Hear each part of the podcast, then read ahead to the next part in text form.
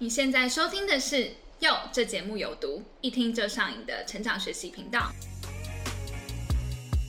就曾经目睹，就是呃，平常我们那个部门，然后原本有一个很呃木讷寡言的一个男性的组长，他居然在去他唱 KTV 的时候，他是一边唱着 AKB 四十八的歌，然后一边跳舞来取悦部长，我就整个大傻眼，然后整个刷新我的三观，这样。Hello，大家好，我是珍珠。Hello，大家好，我是 Gina。相信啊，很多人都会觉得考进大学之后，人生从此就脱离苦海。殊不知啊，毕业后人生才真正开始呢。因为接下来要面对的就是现实社会的考验。我在想啊，尤其是今年的毕业生，碰上疫情的影响，可能因为公司缩减支出而影响他们找工作。没错，我真的觉得他们好可怜哦。因为其实对于毕业生来说，就像是刚脱离新手村，然后准备要上战场去打怪一样。只是今年毕业生，真的可说是一出社会就遇到大魔王哎。没错，但是我想啊，应该也不用太过担心，因为我们今天这集就要以过来人的经验，跟大家分享一下找第一份工作的时候应该要考虑哪些面向，以及有哪些应该要注意的事情哦。嗯，那首先我们先来聊聊到底第一份工作有多重要好了。我觉得第一份工作它其实就代表的是你未来职涯的垫脚石。我觉得在刚毕业的时候，相信大家都会有那种心情，是觉得哦，好像学历是最重要的事情。没错，确实学历很重要，但它会随着你往后再找第二份工作、第三份工作的时候，它的重要性其实会被稀释的，反而是。你从之前的工作经验中获得了什么，那才是最重要的。所以我觉得第一份工作真的要慎选，因为它真的会决定你未来职业发展的方向。嗯，没错。那我觉得，呃，接触社会后第一份正职工作，其实也会影响自己未来的发展方向，以及自己的专业领域的一些基础。另外，我也觉得就是可以透过第一份工作，好好的探索自我吧。因为今天不管哦，你学的东西跟你未来想发展的方向一不一样，就算你是学非所用好了，你今天不是相关背景出身，但你想要往某个领域发展，那你其实踏进职场就是最快了解说自己适不适合的一个方式。那如果你今天很幸运，你学的东西刚好跟你未来要走的路是一样的，但但是很难说啊，因为理论跟实物其实通常是两件事嘛。学校学的是一套，但你实际到职场上可能又是另外一。一般的 光景，所以其实第一份工作也可以帮助你去了解哦，比如说这个产业的内幕也好，会让你直接的去体验这个职务内容。我觉得，就算你体验完之后，你发现啊自己其实不喜欢或者不适合这一条路，但它也是一种收获啊。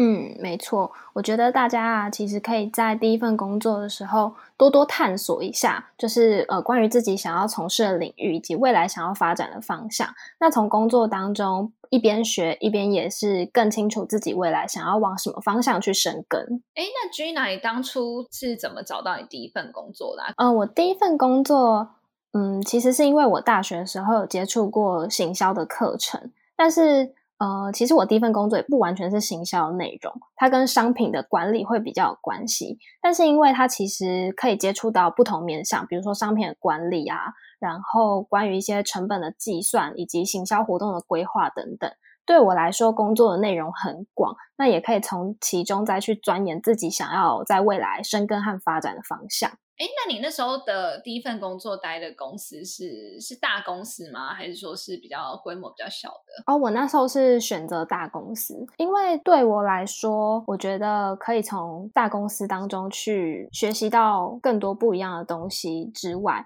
好像也会有一些人建议在大公司里面做公司内的转职，我觉得这一点会还蛮吸引我的，就会觉得好像先进去大公司之后，就算这个职位你可能做了一阵子，发现没那么适合，但因为公司的规模很大嘛，所以要转职转到不同的部门或不同的职位，其实相对小公司来讲也会容易许多。嗯嗯嗯，对，这个是我当时有考量到的一个点。哎，但其实我蛮好奇，就是因为其实刚毕业的时候，我也曾经有过这种算是迷惘嘛，就会觉得哦，第一份工作是不是应该要找就是真的很有名的公司，这样子我未来要再找第二份、第三份的时候，就是会比较容易，就是公司的名气很重要，这一点也是你当初有考虑进去的吗？嗯，这点当时其实有考虑到，可是其实不算是在我真正决策的。一个选择里面。嗯，会希望就是透过公司的名气，可能让未来的路啊可以更顺利。但是对我来说，这不是最重要的一个条件。哦，所以其实那个工作本身的内容，然后可能对你有没有成长，你觉得是比公司的名气还要更重要的？嗯，对。就像刚才有提到的，其实在未来找不一样的工作的时候，或许学历不是最重要的。那我在想，可能公司的名气或许会帮助，可是它也不见得会是最重要的事情，而是你在工作当中获得了什么，累积了什么样的能力。我觉得这个可能才是最需要去考虑的一个点。嗯，那珍珠，你的第一份工作是什么样的形态呢？因为我刚好跟你相反呢，因为你是选择在大企业嘛，那我其实反而选择的是一间非常非常小的新创。我那时候进去的时候大概才五个人。就是非常草创时期的，真的蛮少的。我也觉得我心脏蛮大颗，应该说那个老板心脏也蛮大颗，居然在团队这么小的情况下还敢用一个刚毕业的新人这样。对，那我觉得我的状况比较特别啦，因为呃，说实在，我比较没有像可能其他人一样，就是有经过那个所谓的毕业的求职潮。就是我我后来选择的那间公司，其实就是我原本大四。待的在那边实习的新创公司，我是直接在那边转正职。那其实当时当然也会有很多的挣扎吧，因为我觉得难免都还是会有一种想法，是觉得说，哦，我第一份工作是不是应该要选那种大家有听过的、有听过名号的那种公司，就未来求职感觉会比较顺利。但因为我自己很清楚知道说，就是。我不是很想要当大公司里面的螺丝钉，嗯嗯嗯，就是我觉得这真的是个人的选择。然后，尤其在我印象很深刻，在大四的时候，我是非常着迷于所谓新创创业，就可能也刚好那个时期，台湾的创业圈是非常的火热的。然后那时候就是接触到这些相关的消息，都觉得哇，好棒哦，就是很很令人兴奋的那种。一件事情的这种感觉，就会觉得好像自己在一间公司里面，可以不是只做呃主管交办的事务，而是可以有机会去真正的对公司有贡献，然后有影响力。我觉得是很棒的一件事情。所以我那时候即便苦恼了很久，最后还是决定选择就是追追随我心中的热情吧。因为反正 因为那时候也会觉得说。才刚毕业，还这么年轻，我就算今天选了新创这条路，我走失败了，我都还有机会可以回头啊。所以我觉得，真的很多事情，你当下不做，你可能就不会去做，那不如当下就去做吧。当时比较是这样子的一个心情，选了一个看起来比较冒险的路。我觉得在年轻的时候勇于尝试，其实也是一件蛮重要的事情。而且我觉得从实习生转正职，应该是很多人就是曾经有过的梦想吧。毕竟就不用再，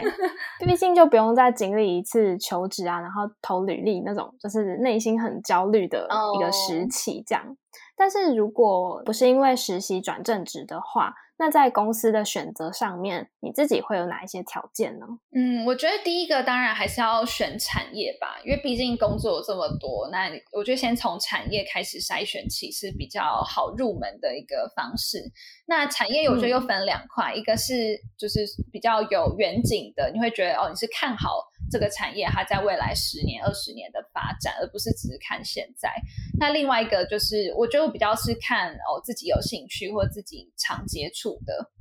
就我觉得，嗯，对我来讲，工作还是要结合热情，所以。如果说你要在茫茫大海中去挑选产业，不知道从何挑选的话，我会建议说，哎，那不如就从你自己平常有在接触或是自己感兴趣的产业开始。比如说，哦，你可能 很常在网络上网购啊，那你就可以选电商平台；或者说你很喜欢旅行，那你可能可以考虑旅游业，或是那种什么票券平台等等。我我自己是比较偏向这个方向。哦，我自己也是觉得产业还蛮重要的。像我们上一集节目也有提到关于工作的热情，要维持工作热情，有一个很重要的点就是你必须要对你在做的事情有兴趣。所以在选择工作的时候，千万不要就是选择一个感觉薪水好像不错，然后工作也蛮稳定的。但是内容却是自己没有兴趣的东西，这样子做起来啊，可能很快你就会失去工作热情了。对，会很痛苦。没错。那另外啊，我自己在选择公司的时候，我也会蛮看重公司对于升迁的制度。就是因为我在想啊，作为一个新鲜人，应该很难想到自己三五年后会是什么样子。所以这个时候，如果公司有一个明确的升迁管道啊，或是培训计划的话，代表这个公司对于人才的培育是非常看重的。那我觉得这个对于新鲜人来说，也可以呃对自己的未来有更明确的发展的想象。嗯，我觉得这点我我也蛮认同的，因为当然我们在找工作的时候都会想说，哦，我要找钱多事少、离家近 这种很理想的工作。但确实呃面临到的现实就是，你作为一个刚出社会的就是新鲜人。其实你真的没有太多的筹码，因为你有的可能就是哦学历，或者是你可能大学时期有累积的社团实习经验。说真的，你真的没有太多的筹码可以去谈到好的价码。所谓价码，可能就是所谓的薪资。所以，我我会觉得说，其实第一份工作的薪水，它其实真的不是重点。未来方向，或者像刚才君娜讲的，就是升迁的制度，我觉得是更重要的。因为你起点找得好，你才能够。慢慢的去建立自己的价值，然后你未来其实就可以谈到更好的待遇。所以我觉得不用太纠结于说，哦，现在就是好像薪水没有到很高，然后是不是就要放弃这个工作机会等等。就如果你有不同的工作机会在选，我会觉得薪水真的可以把它摆后面一点。就不要因为哦那家公司哦多给你一千块，但它其实就是可能没什么发展性，你还是为了那一千块去，我就觉得这样其实不是一个很很聪明的选择啦。嗯，在年轻的时候，其实可以让自己呃尽量尽量去学习更多不一样的事情，能接触到的面向广的话，未来在找比如说换工作的时候啊，呃，对自己来说也是会蛮有帮助的。嗯。那像刚才我们讲到产业嘛，然后升迁，那我觉得很多人可能也在苦恼，就是哎，我到底要选什么样的职业别？除非呃，可能今天是资工系哦，那你可能就比较明确，你未来可能就是想要当工程师。但我相信很多人是他可能像我，我我学的是语语言，那其实语言你要很难对应到一个就是你一定会发展的职业，所以我自己在选职业的时候。那时候当然觉得有很多的可能性，那那到底要怎么样去线索这个范围呢？我自己是觉得可以结合你的自身的人格特质，还有你的兴趣。那当然就也是要考虑到你未来职涯的发展。所以我那时候呃在想的是，比如说如果你今天是一个哦社交能力很强，然后你自己也不排斥，甚至是你喜欢跟人接触的话，那或许你第一份工作你可以考虑先以业务性质的工作开始尝试起。我自己会是用这样子的方式去做筛选跟判断。那像 Gina，你其实选的第一份工作，它跟你的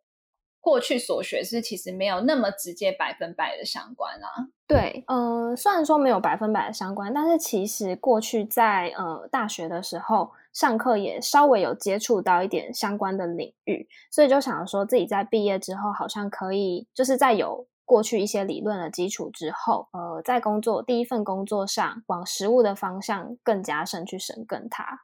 嗯，所以比较像是在大学的时候，其实就有接触相关的，然后你只是想要透过就是工作，然后去验证说你是真的想要往这条路发展，这样子。对对对，我自己是这样子的。嗯，然后另外我也觉得其实。呃，公司本身当然也是蛮重要的，因为我觉得很多时候我们都会哦，要面试就会很战战兢兢嘛。但其实我觉得要随时要保持一个想法，就是说，其实面试不只是公司在选人诶，你也在挑选公司啊。嗯，所以其实选公司的时候，呃，除了当然调查一些基本资料，去看他们的网站，然后可能看一下新闻之外，我自己也是建议可以多去可能像 PTT 啊，或者是网络上去爬文看他的评价，因为其实确实是。有一些人会在网络上去分享，就可能面试的心得，或者实际在那边工作的心得。我觉得那些资讯都还蛮宝贵的，因为其实很多公司，尤其大公司，它可能媒体公关都做得很好啊。就你可能看那些新闻，你其实也不太知道内部真正的情况是怎么样。如果功课没有做足，就真的很容易看到公司表面好的部分，就是媒体公司啊帮他包装过的一些内容。然后你进去之后解开它的糖衣，才发现啊，原来里面是这个样子啊！所以在呃进一间公司之前，一定要先就是收集各方资讯，不管好的坏的，你收集来，然后也方便自己再去做一个评估啦。嗯，我觉得这是蛮蛮重要的一个步骤。然后另外，其实我也有听过有人资主管就是有建议说，其实因为你一开始呃可能刚毕业，你真的没有什么方向，那没有关系，你可能心里面呃想要有兴趣的或者想要尝试的产业啊、公司职务可能有很多种，那没关系，你就都去试试看。就你今天投履历，你也不会只投一两家嘛，你一定是会尽量的投。那其实我觉得，如果对方愿意给你面试的机会，那你就是好好准备，然后去跟对方谈谈看。就算你没有办法进去，或者说其实你谈完之后发现这不是你想要的，但我觉得就是当排除法也不错啊。就至少你聊过之后，你可以比较知道哦，原来这个产业的。现况是这个样子哦，实际要做的工作大概是这些内容。我觉得透过大量面试来测试自己，也算是一个蛮好的方式。因为新鲜人一开始在找工作面试的时候，可能因为呃面谈的经验比较少，多半会紧张。但是紧张很容易会影响自己的表现，所以当你有呃比较大量的面试经验之后，你自己的台风比较稳健，你也比较知道当别人问你问题的时候，你要怎么样回答他。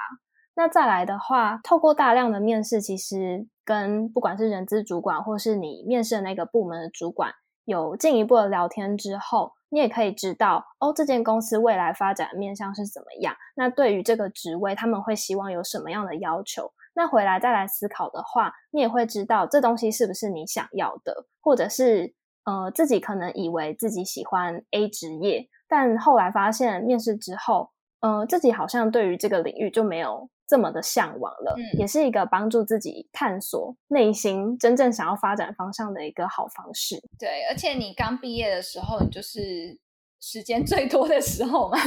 对，没错。而且你机会成本那时候是最低的，所以我觉得好好利用那个时间去。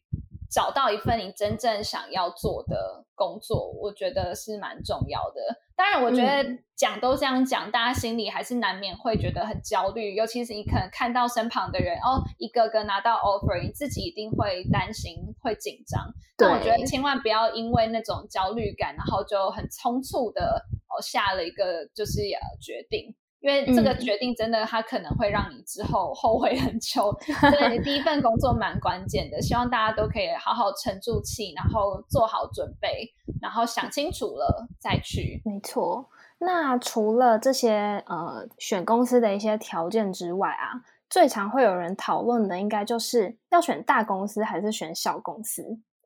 关于这一点。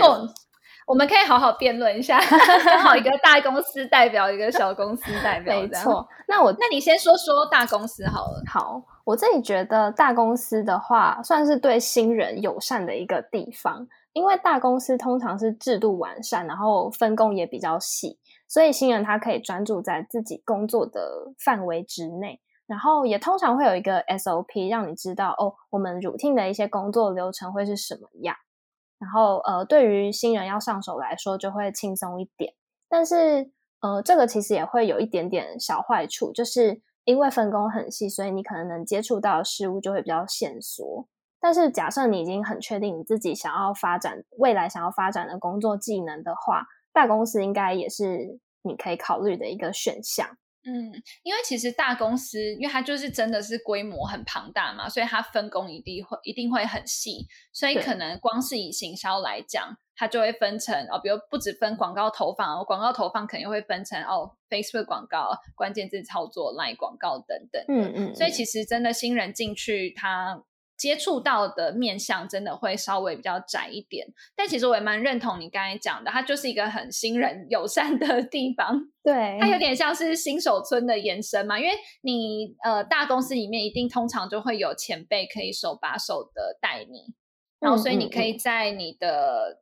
工作的范围内，你可以呃比较在短时间内上手，然后很熟熟悉这些东西。我觉得这确实是一个蛮大的优点。但其实我觉得事情也都是一体两面的啦，因为你往反面来看，有些人可能就会觉得，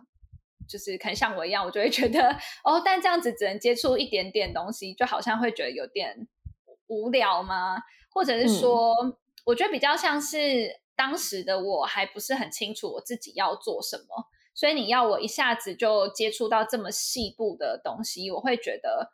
就是万一这不是我想要的，但是我却每天的工作都只有接触这些，花那么多时间在这上面，然后把它磨到最就是最专业的技能。但对我来讲，我会觉得我可能是放把力气用错地方了，就我觉得我心里会有这样子的一个疑虑吧。那呃，之前珍珠你自己是在小公司，你觉得在小公司会有什么样的优势或好处？嗯，我觉得小公司它面临到一个状况，就是你一定都是一人当多人用。嗯，没错，它就会是对大公司的反面。尤其是呃，如果是像我一样待比较草创时期的新创团队的话，基本上你一定是一人部门，就是可能 哦，甚至不止一人部门哦，就是像我那时候，就是我一个人要负责行销加 B，哇，我是一个人负责。两个部门，因为总共也才五个人嘛，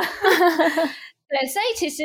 呃，好处就是说，哦，你可以一条龙的包办整个专案，就是你不会只参与到部分，你会很完整的去参与，甚至是你可以从头从零到有去把它创造出来，嗯，所以其实你的成就感会非常的高，因为等于是你对公司的影响力跟贡献度都会比你在大公司还要高，但相对的。就是你承担的压力跟责任也会更大，嗯，就变成是说你可能十八般武力都要会，对，然后而且因为毕竟这东西的成败就是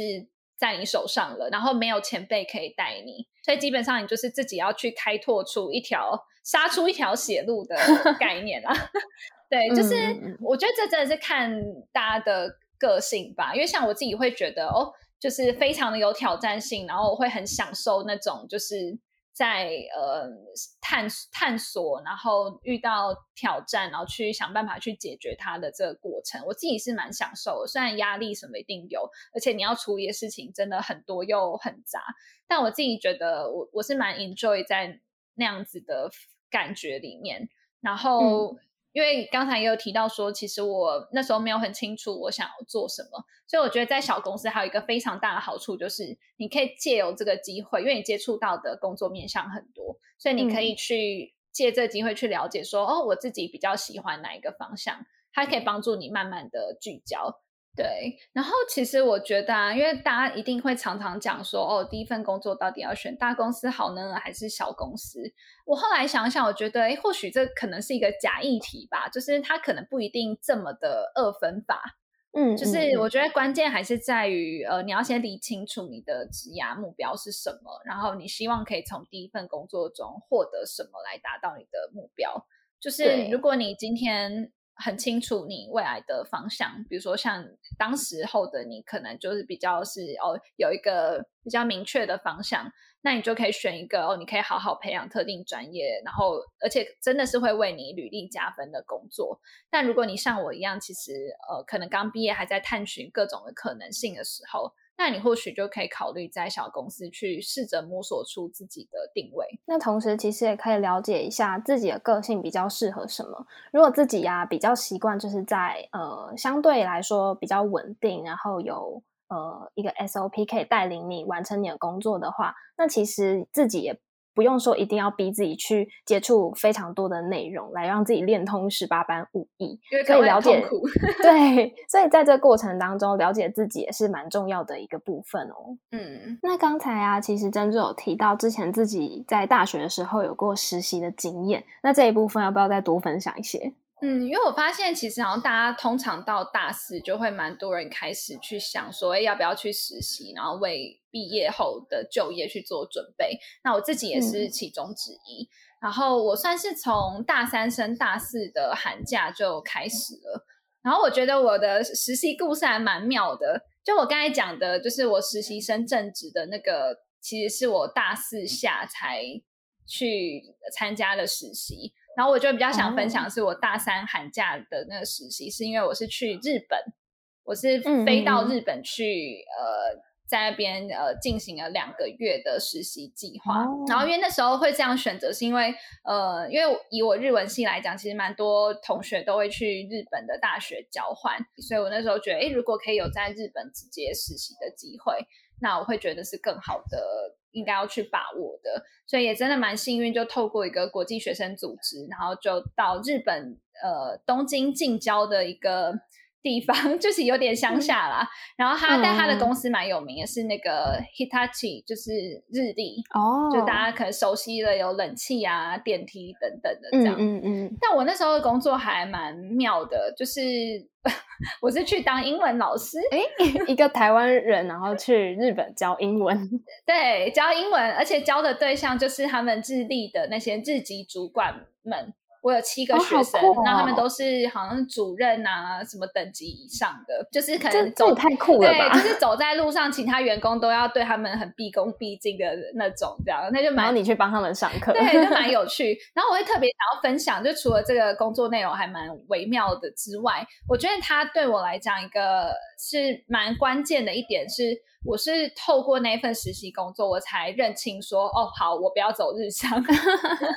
透过实习反而知道自己不要的是什么，这样对，因为呃，真的是虽然说我我是作为一个实习生，然后而且其实作为外国人在那边，他们也不会对你有太高的要求，然后加上我的工作性质又比较特别，但毕竟在那个公司里面，还是可以多多少少感受到一些日本企业的文化。那我就分享几个我觉得蛮有趣的。像是，就他每天一大早哦，好像是八点吧，就是会全公司广播做早操。这个我只有在小学的时候才有大家一起做早操这件事，哎。对，然后听说日本人真的是从小做到大，而且大家是真的就会开始认真做早操，就是就是你不能说哦，他放那早操的歌，然后你都不动，就大家是真的会认真跟着做，我就觉得非常的奇妙。然后或者是说像呃，比如说聚餐，因为他们常会有那所谓的。农民开就是那种哦，去居酒屋啊，然后喝一起喝酒的活动。对，而且他们真的都很爱喝酒。他们就是像台湾是吃到饱嘛，他们就是这种居酒屋什么一定都会有喝到饱的方案。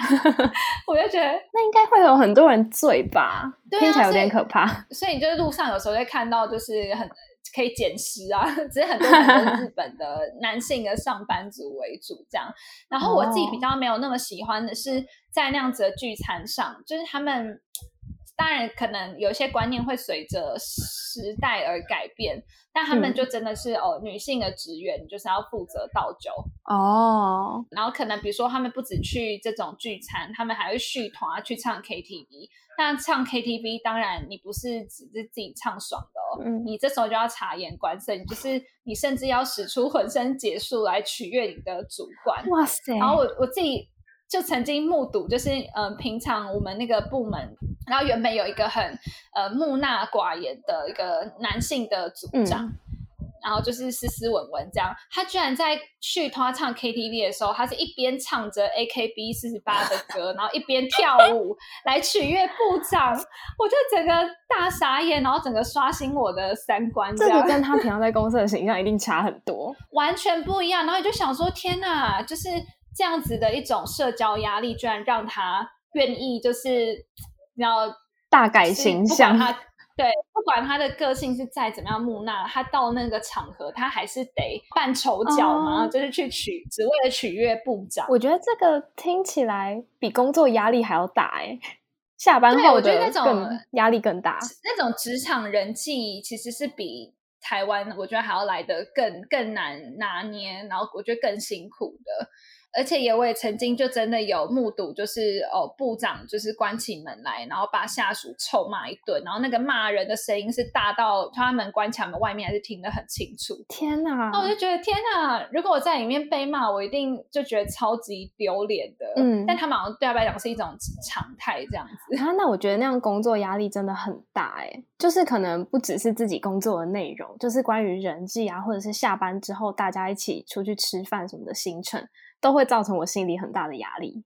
对，就等于说你没有办法真正的下班，因为有时候就是反而那种社交的场合，你是更要战战兢兢的去面对。然后这是比较是人际的部分，然后另外当然就是他们真的太工作狂了，就他们加班到十点甚至半夜，其实也是一种常态。哇塞！当然我自己不用，但是就是我看到，就是其他职员都要待很晚，就真的是虽然只是在那边实习短短的两个月，然后其实自己也没有真正遇过这些事情，但就是因为在那边，你可以很清楚的就第一手的观察到这些职场的现象，就让我下定决心哦，好，那我未来就不往日商发展了。我觉得这样子的摸索过程其实也还蛮好的，就是透过实习去知道你真正喜欢的或是不喜欢的是什么。对，那我自己的话，我之前曾经也是因为一个就是组织的一些活动，然后有到中国北京去实习一个多月。那我那时候其实主要是负责他们的网页文章。还有微信公众号的，就是发文的一些编辑这样子，然后那时候也会协办一些交流会，但那个交流会是比较严肃一点的，就是真的会看到，比如说北京市长那种政府官员的那种交流会，对，所以呃，在办那就协办那种活动的时候，其实自己内心压力也会蛮大的，就很怕做错事或是说错话之类，因为他们是。因为大家都知道，就是中国的就政治比较特殊一点，嗯，然后他们是就连就是人呃政治人物的名牌都有规定要用什么颜色的纸，哈，就是用错颜色也不行，是是绝对会直接拿去，呃，通常影印纸不会有红色，所以他们会用粉红色的纸来印名牌，哦，就不能用白色，也不能用其他颜色，如果用错颜色要直接拿去碎纸机碎掉，就他们非常看重这些。就是小小的细节，这样眉眉角角很多这样。对，然后当时其实，在就是中国，其实近年新创产业蛮多的，而且很多工作其实也有一些发展的潜力。但是当时在实习的时候，可能文章的一些措辞啊，就是会比较，他们会比较谨慎在一些语句的用词上面，很敏感啊。对，会比较敏感，而且会有很多事情不能做，或是说规定比较多。所以那时候觉得，虽然发展机会蛮多的。但同时自己也会被框架住，所以实习之后就觉得啊，还是会回来台湾好了。所以我其实也是透过实习，然后知道自己不想要什么。嗯，我觉得这真的也是一种收获啊。当然，我觉得可能大家一开始去选择实习的时候，当然都是希望，哎，如果顺利的话，就可以呃继续在那个领域耕耘。但其实确实很多，不管是我还是 Gina，就是其实还有可能身旁一些朋友的经经验分享，也都是。有时候真的是透过实习才知道自己不想要什么，但我觉得那真的也无所谓，因为那一定那也是一种收获，至少你就知道说，有点有点像是你可以用最低的成本去验证这件事情，我觉得那是很好很好的一个收获啊！你不用再花你正式工作的一两年的时间去验证，你花一个学期的时间，你可能就可以知道了。嗯，所以我觉得实习对于。人生可能未来要在选择职业的方向也是蛮有帮助的。哎，那我觉得我们可以来总结一下，因为其实到底要不要实习这件事情，相信大家也都是呃，对很多这种就是可能大三、大四的学生来讲，也是很困扰的一件事情。那 Gina 你自己觉得实习有哪些好处？就帮大家总结一下。我自己觉得，嗯，实习的话，算是在学生的时候先体验一下工作的生活。因为刚才前面有讲到，你在呃学校课程上面学到的理论，跟工作之后的实务，其实会有蛮大的一个差距。所以透过实习，你可以先知道，呃，这个领域的内容是不是你喜欢的，那真实工作起来大概会是什么样子。即便你自己在公司里面实习的内容不是负责最重要啊，或者是不是能接触到非常多面向，但是可以透过跟呃公司同事的相处啊。